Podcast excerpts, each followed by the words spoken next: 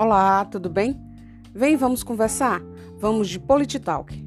Hoje, no terceiro episódio da terceira temporada, a gente vai conversar sobre um mito relativamente polêmico, a chamada campanha de gabinete.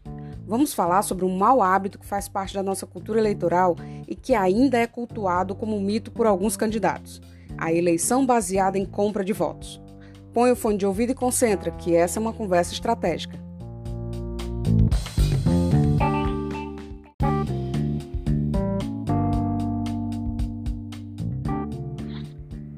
Olá, líderes! O mito de que trata esse episódio, infelizmente, é um mito bem real ainda. Mas vamos conversar sobre o fato dele ainda ser cultuado e vendido por falsos profetas que se intitulam consultores, como a única forma de vencer eleições.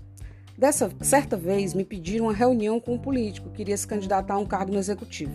Ele vinha de sucessivos mandatos no legislativo e após conversarmos rapidamente e eu apresentar o um modelo de consultoria para ele, ele me veio com o seguinte argumento: abre aspas.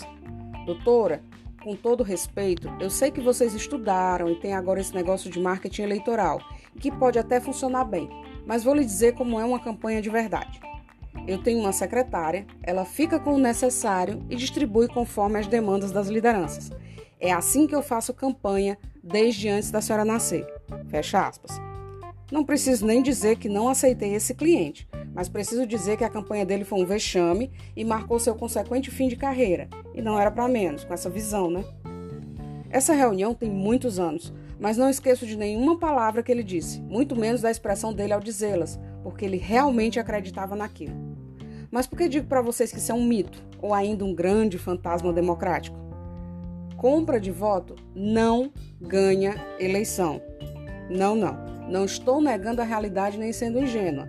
Uma campanha totalmente baseada nesse recurso é economicamente inviável e, para não dizer também que é extremamente volátil, pois não há motivo para o estabelecimento da relação entre as partes, candidatos e eleitores. Então, se todo mundo usar essa lógica, vira na verdade um leilão e você não pode garantir voto nenhum, já que a sua lógica é garantir o voto através do pagamento. Você pode pagar hoje o seu adversário amanhã e por aí vai. Entendeu a lógica, né?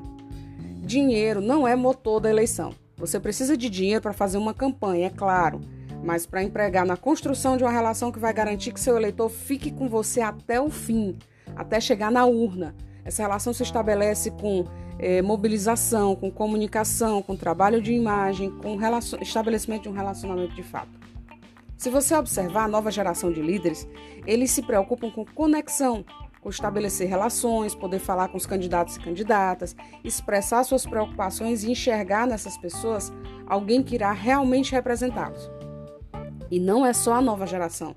Eu li uma pesquisa qualitativa há quase 20 anos em que as pessoas respondiam que aceitavam sim o dinheiro do candidato ou da candidata, mas votavam apenas nas pessoas em quem elas acreditavam.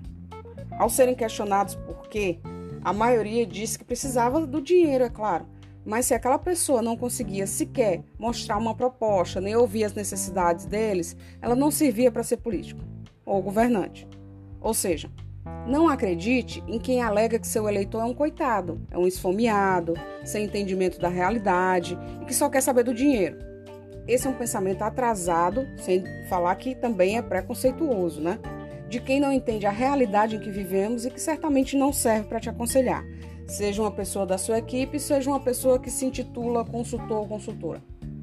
Depois desse episódio, você não está mais autorizado em acreditar nesse mito, ok?